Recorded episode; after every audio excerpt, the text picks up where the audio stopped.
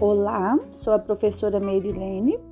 Estarei mostrando um pouco do nosso trabalho, de como foi desenvolvido né, esse trabalho sobre poemas com os alunos do quinto ano D da Escola Carlos Barromeu Pérez.